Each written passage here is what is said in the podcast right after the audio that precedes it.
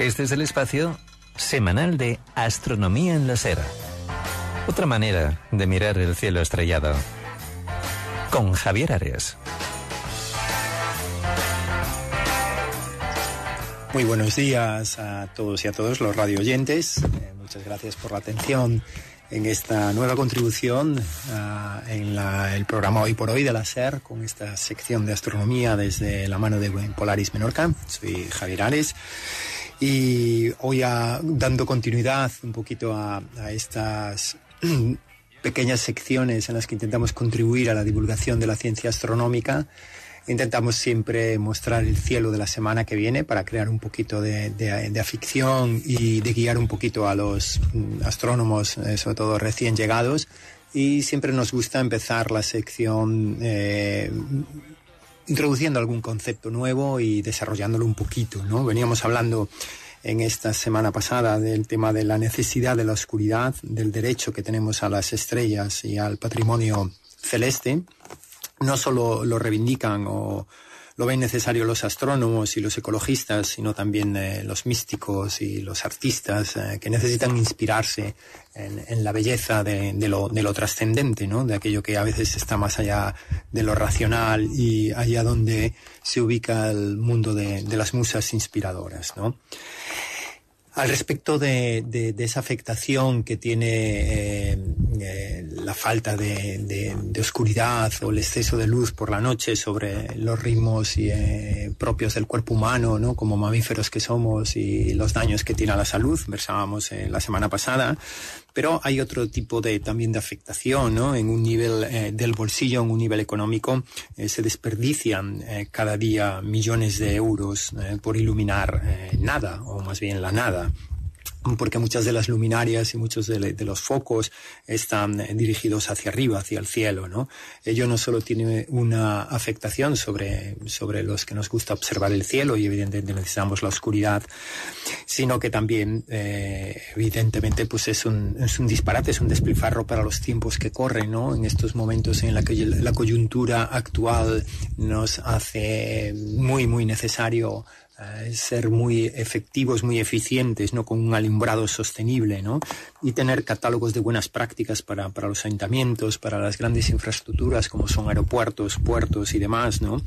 Y tenemos eh, ejemplos muy brillantes en, en, en, en, nuestra sociedad, ¿no? Como son eh, ciudades o pueblos pioneros como es Oleiros en La Coruña o como es el proyecto, sobre todo en Barcelona, de, de la ciudad de Rubí, que se llama Rubí Brilla, ¿no?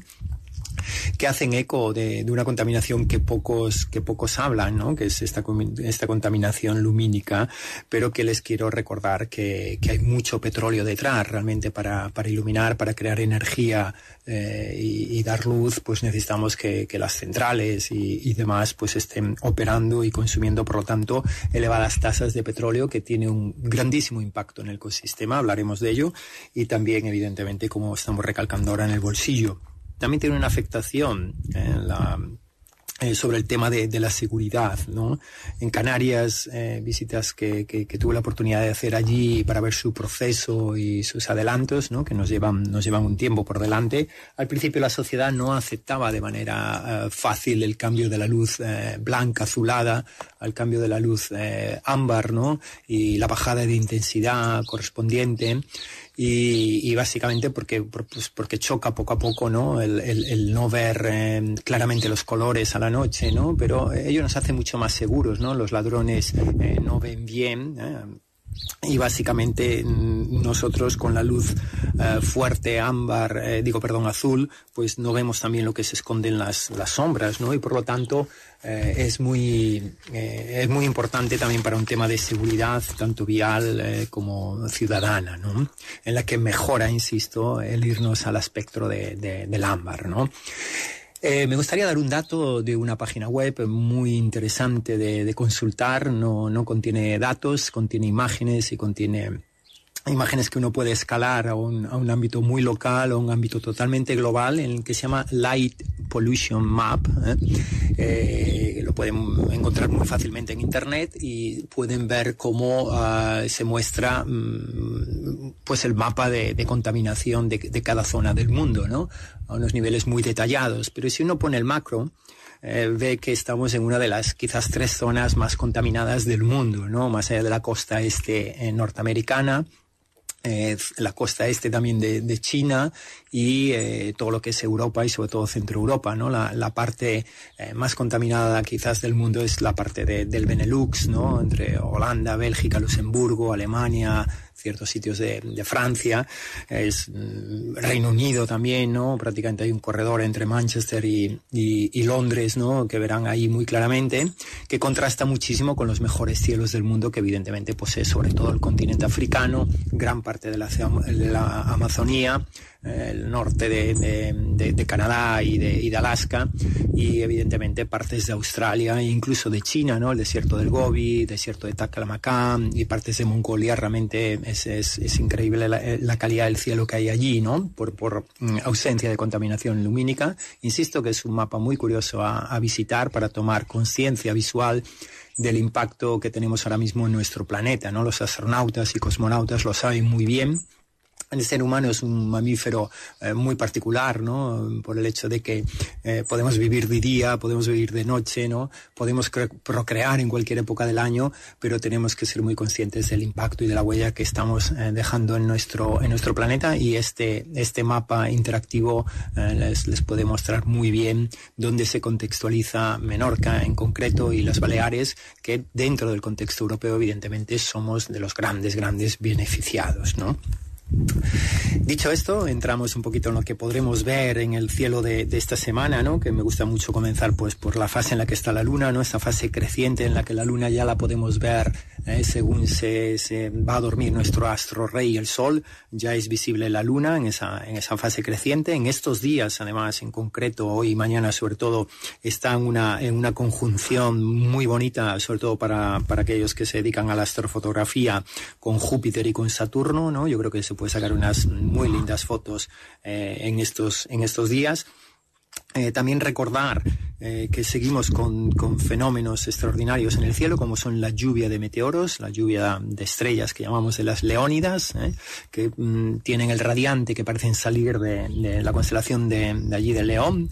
¿eh? Se ven un poco tarde, pero ya sabemos, un día hablaremos de que esto viene de, de, los restos de los cometas o de asteroides, que al igual que los planetas, pues también orbitan alrededor del Sol, lo hacen en órbitas más grandes, normalmente excéntricas, y en su recorrido, sobre todo cuando se acercan al Sol van desintegrándose y van dejando uh, restos detrás de sí.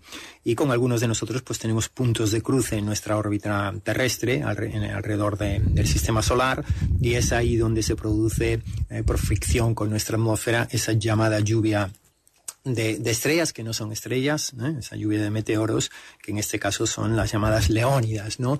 La, mmm, le dedicaremos un capítulo muy especial a la que ocurre a mitad de diciembre, allá por el 13-14 de diciembre, que son eh, las más mmm, bonitas del año, yo creo, para mí, eh, que son las, las gemínidas que salen de allí de, de, Géminis, ¿no? de Castor y Polus, básicamente. ¿no? En la luna no nos va a afectar, tenemos eh, muy buena, muy, bueno, nos va a afectar muy poquito, pero yo siempre recordar que lo mejor es verlas a simple vista, con, mucha, con mucho campo visual, ¿no? Alrededor, ¿no? Y, básicamente recordar que el cielo de invierno ya está aquí, ya se está acercando. Nosotros en las observaciones semanales que hacemos aquí en la sede de Polaris, en la BAI, los domingos, pues básicamente ya estamos viviendo los cielos de invierno de, eh, de manera espectacular, ¿no? El domingo pudimos disfrutar de ya prácticamente de, unas pléyadas que están muy, muy elevadas ya en el cenit, a poco que, se entiende la noche.